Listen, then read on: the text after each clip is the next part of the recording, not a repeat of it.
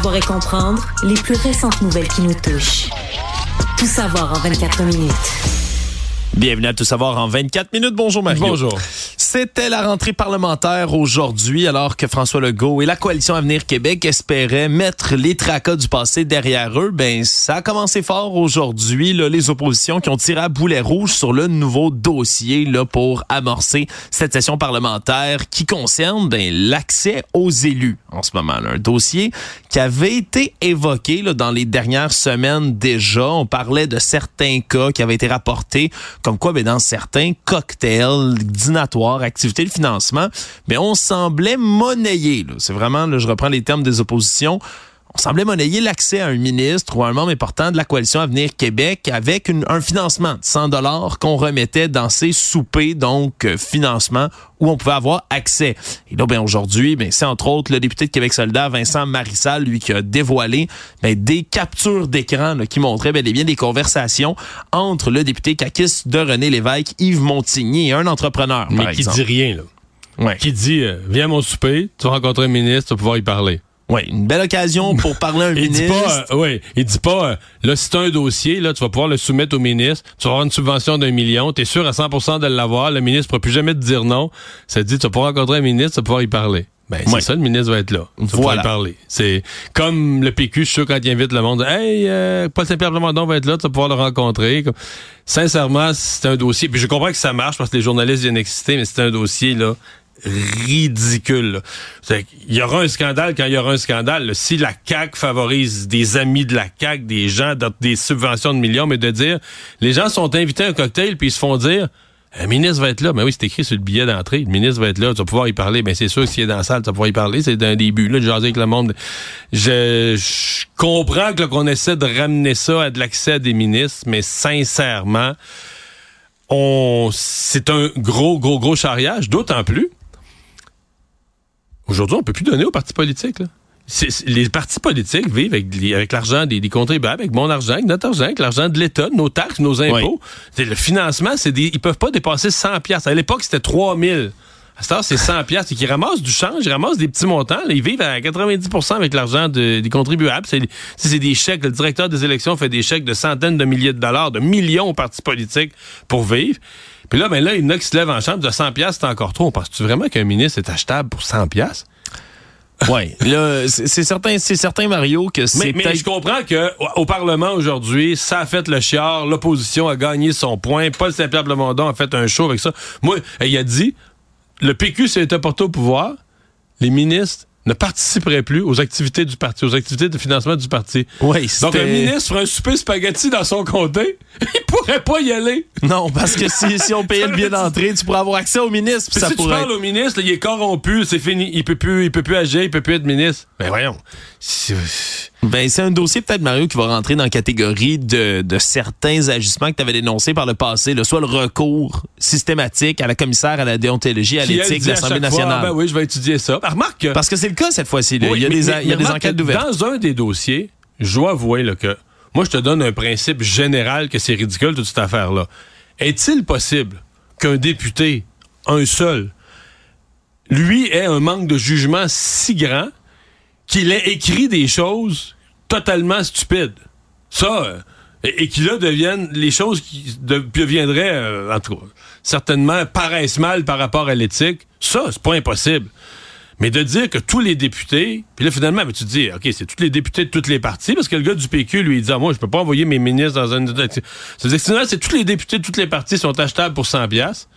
Moi, je crois pas ça. Moi, je pense que c'est du monde honnête. J'en connais plusieurs personnellement. Je pense pas que c'est du monde que tu peux acheter pour que pour 100 pièces tu leur parles là, ils auront plus de jugement. Si t'as une subvention que tu demandes, c'est sûr qu'ils te la donnent. N'importe quel privilège, tu veux faire changer une loi, le lendemain matin, ils rentrent au parlement, ils la changent. Hey, t'as payé 100 pièces, t'as super qu'eux autres, tu leur as parlé deux minutes. C'est comme c'est un comme un mépris du, du de, de, la valeur des élus, du rôle des élus, de l'intégrité des élus, tout parti confondu là.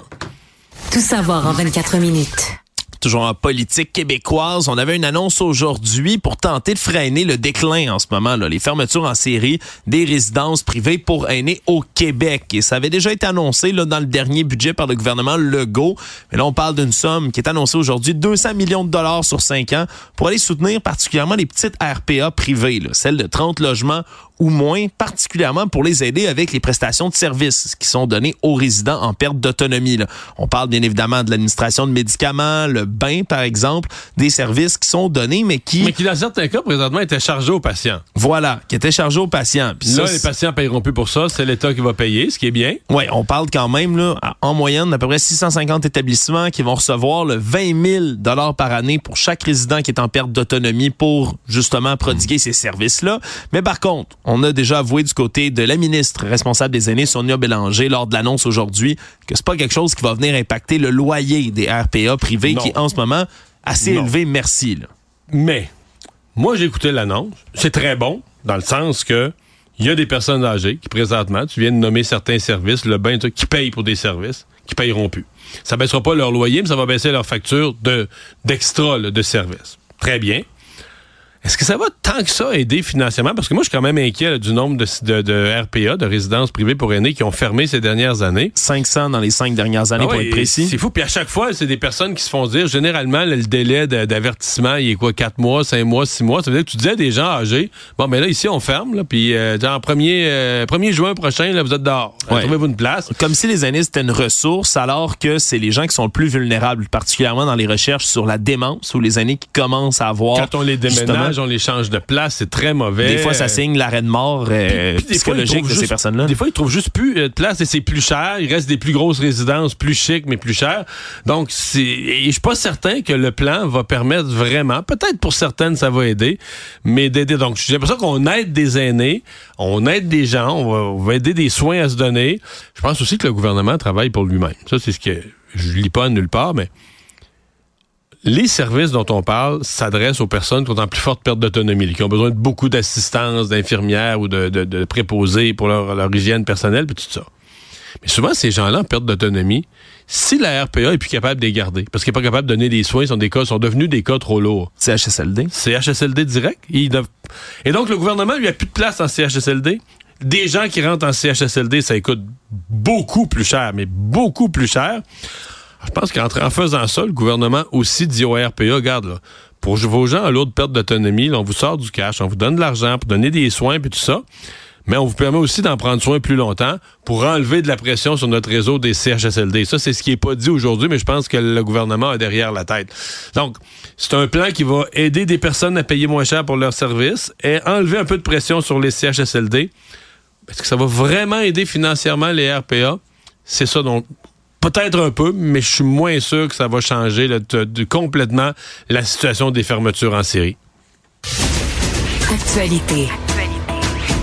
On parlait d'éthique au provincial. Parlons d'éthique au fédéral pour faire changement. Mario, le dossier est finalement clos par le commissaire à l'éthique du fédéral sur le voyage de Justin Trudeau durant le temps des fêtes. Le fameux voyage en Jamaïque dont vous avez probablement entendu parler, si c'est le cas de la bouche des conservateurs là, qui martèlent depuis le retour des fêtes et même depuis les vacances que ce voyage-là ben, était quelque chose d'absolument horrifiant fait à M. Trudeau et sa famille. Je rappelle, c'est 84 000 dollars de l'argent qui a été assumé. Ça, c'est la valeur. C'est-à-dire qu'on arrive à ce montant-là en disant que ce, ce, cette vie-là est parfois louée là, sur des sites de location de, de villas. Des... Ouais, par la famille Green qui possède l'endroit. Et quand il loue l'endroit, quand tu le ramènes, à combien il loue ça par nuit? Ce que Justin Trudeau a obtenu, c'est à peu près ce que ça vaudrait. C'est ça l'évaluation qui est, qui est, faite. Et le rapport du commissaire à l'éthique est quand même assez clair là-dessus. Non, on n'a jamais enfreint le règle, les règles d'éthique et de déontologie du côté de M. Trudeau. On rappelle même qu'on a appelé, là, le cabinet du premier ministre a appelé le commissaire à l'éthique pour savoir si le voyage, tout était correct de le faire de ce côté-là. Donc, il y avait la permission au préalable. Surtout que ça a été fouillé. C'est véritablement un ami déclaré du premier ministre. C'est des amis de la famille depuis longtemps M. Trudeau s'en est jamais caché. L'un était présent au baptême de l'autre. Un Trudeau qui est parrain d'un enfant Green. Il y a un Green qui est parrain d'un enfant Trudeau. C'est une amitié qui est réelle. Je pense que c'est ce qu'on voulait voir. Est-ce que, tu on pas être sûr que c'est pas quelqu'un genre qui reçoit des contrats du gouvernement puis qui se dit ami puis qui se connaît sa peine. Là, il, est pas là, il est pas là tout le long puis ah oui, cette, cette vie-là, des vrais amis. Voilà. Moi, moi Alexandre là, je pense, tu sais, les conservateurs, je pense qu'ils savaient que c'était ça la conclusion. Ils savaient depuis le début là qui. Mais ils ont fait un show boucan de pareil avec ça. Oui, mais je vais te dire pourquoi. Parce que leur vrai but, bah oui, là, tu sais, faire du chiolage sur l'éthique, mais c'est pas ça leur vrai but. La perception. La perception d'un Justin Trudeau pas qu'il obtient des, des faveurs et des contraires à l'éthique. Qui est né riche. cuillère en argent qui dans la est bouche. riche, tu sais, qui fait la grosse vie, qui va dans des villas qui se louent à 7-8 000 piastres par soir, tu sais, qui fait... Pendant que Donc, le peuple que le peuple, sous l'inflation, message, le message de Pierre Poilievre, là, tu sais, qui était dans un restaurant à manger des œufs puis du bacon, puis à dire les œufs ont augmenté de 24% puis les loyers sont chers, puis la vie est chère, puis les gens en arrachent, puis les jeunes ménages sont plus capables d'acheter une petite maison ou un condo, puis les appartements sont chers. Puis Trudeau, lui, il fait la grosse vie. Moi, je pense que le vrai message, tu sais, je veux dire, le message un peu subliminal des conservateurs, c'est ce gars-là comprend pas ce que vous vivez, là, ce que vivent les gens ordinaires. Et Poiliev, c'est un gars du peuple, lui, qui vous ben, comprend. C'est un peu un sous-entendu. c'est le message sous-entendu. bien sûr. Mais, euh, ouais, ouais, ouais, absolument. Moi, je pense que c'est ça, à la fin, que les conservateurs voulaient laisser comme trace, bien plus que le fait qu'ils pensaient vraiment que Justin Trudeau allait être blâmé. ou- Fait que pour eux, c'est probablement, même si l'enquête électrique C'est mission accomplie. Voilà. Ah, absolument. Je suis convaincu qu'ils se disent à ce moment-ci, eux, là, on a, on a fait ce qu'on devait faire, puis on a marqué les points, puis on a installé l'image, parce que, en toi et moi, c'est sûr que des villas de ce prix-là, il n'y a pas tant de monde que ça qui en loue. Là. Non, mais c'est Non. vrai, des villas à, je sais pas, moi, à, à 70 000 piastres par semaine, il n'y a pas grand monde qui en loue. Là. Non. En tout cas, moi, j'en loue pas. mal, ça, je peux te c'est le ça. dire. Tout savoir en 24 minutes.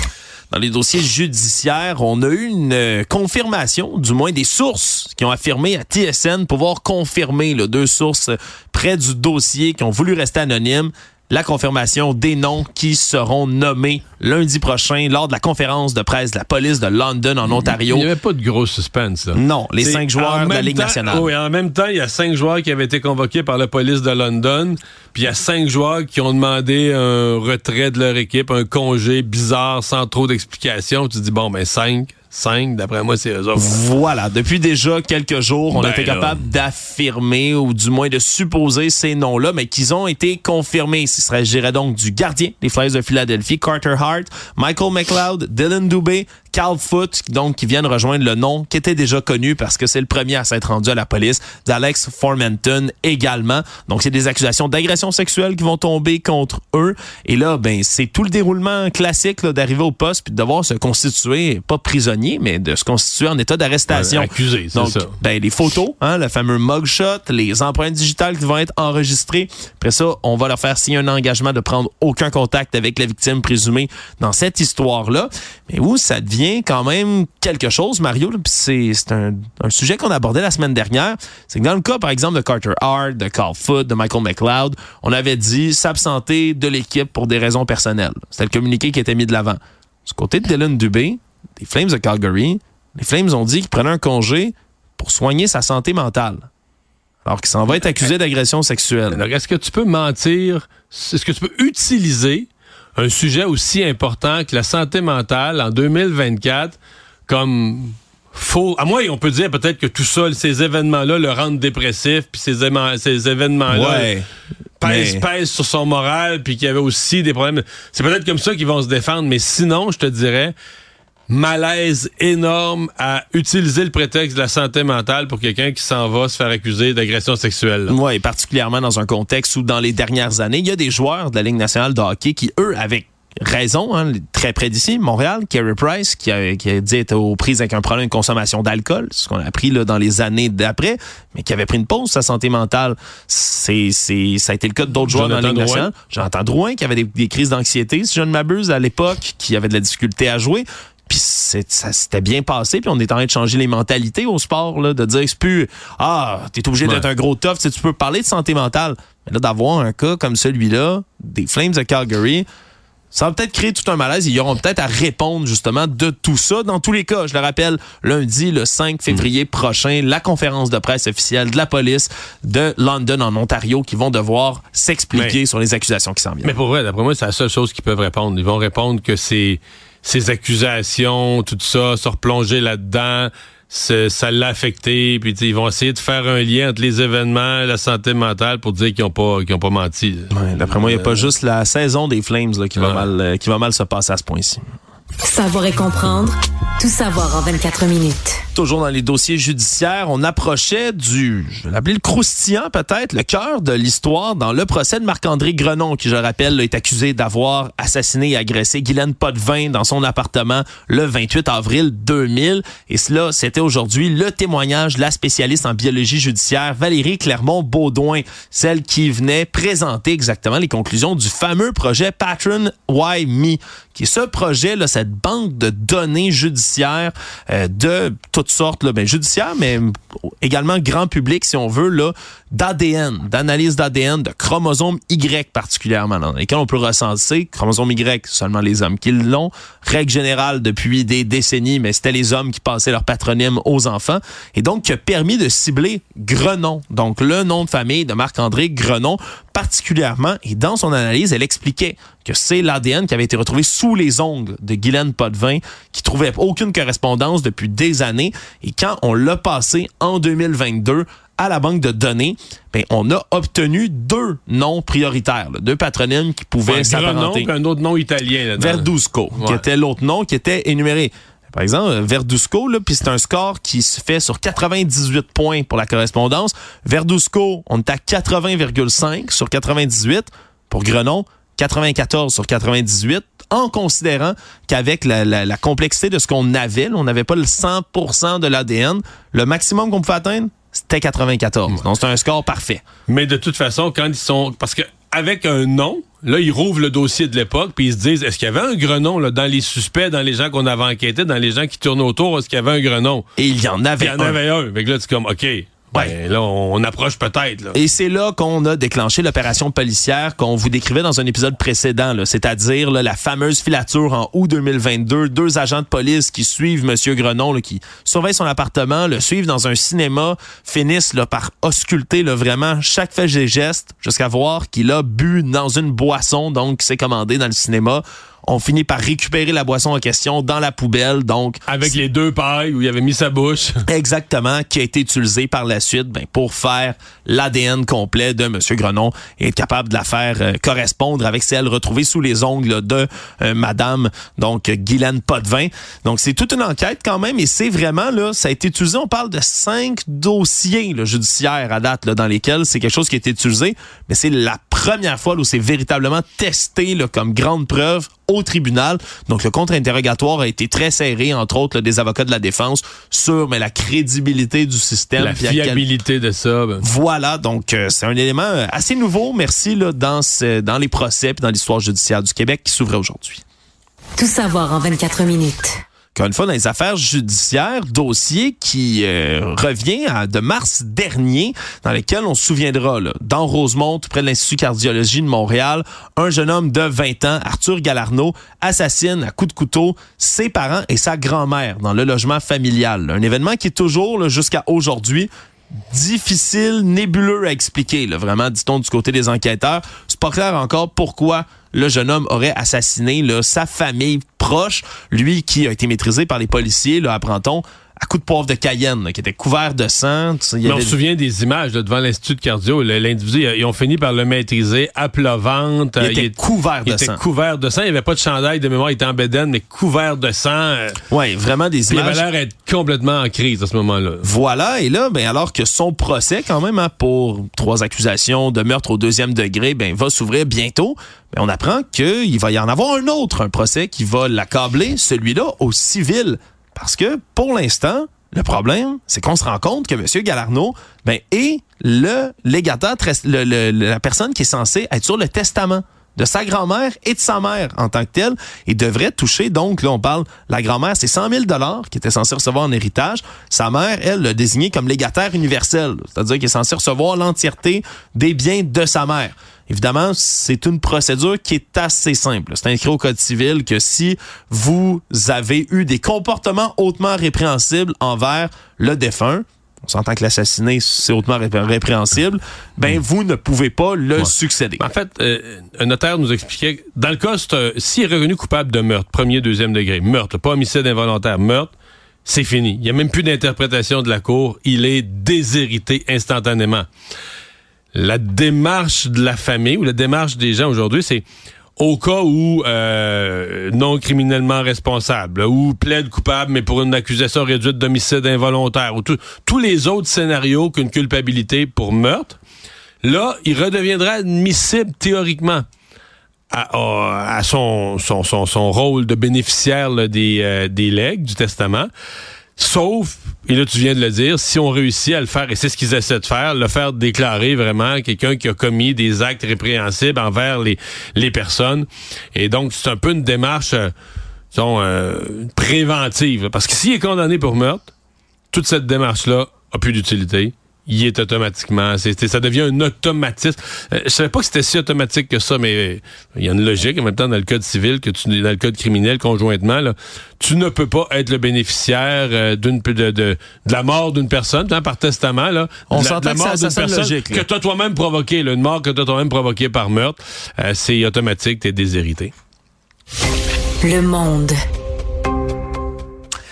Mario, on a, toi et moi, écouté, comme beaucoup d'amateurs sportifs, euh, les finales d'association de mhm. la Ligue nationale de football aux États-Unis dimanche. Et le scénario de rêve pour certains, mais se poursuivait. Hein? Je rappelle, le couple de l'heure, peut-être le plus célèbre sur la planète en ce moment, c'est la chanteuse intergalactique, je veux dire comme ça, Taylor Swift et le receveur le Travis Kelsey, qui encore une fois était sur le terrain en train de s'embrasser sous les confettis. C'était lui, pas merveilleux? lui a eu un match de rêve aussi. Il a eu un très gros match. Il a fait le premier gros jeu du match. Il a fait vraiment une différence. Il a tout fait, Mario. C'est le scénario parfait. Ce qui fait en sorte que, ben, si vous êtes des amateurs de Taylor Swift, vous faites Wow, c'est donc magnifique. Si vous êtes des amateurs des Chiefs et Travis Kelsey, vous êtes. Moi, je suis un amateur de Taylor Swift, mais je suis tanné des Chiefs avec ou sans Taylor Swift. Oui. Mais est-ce que tu trouves que c'est trop parfait comme histoire, Mario? parce que là, y a, je sais où tu m'amènes, parce que j'ai vu, là.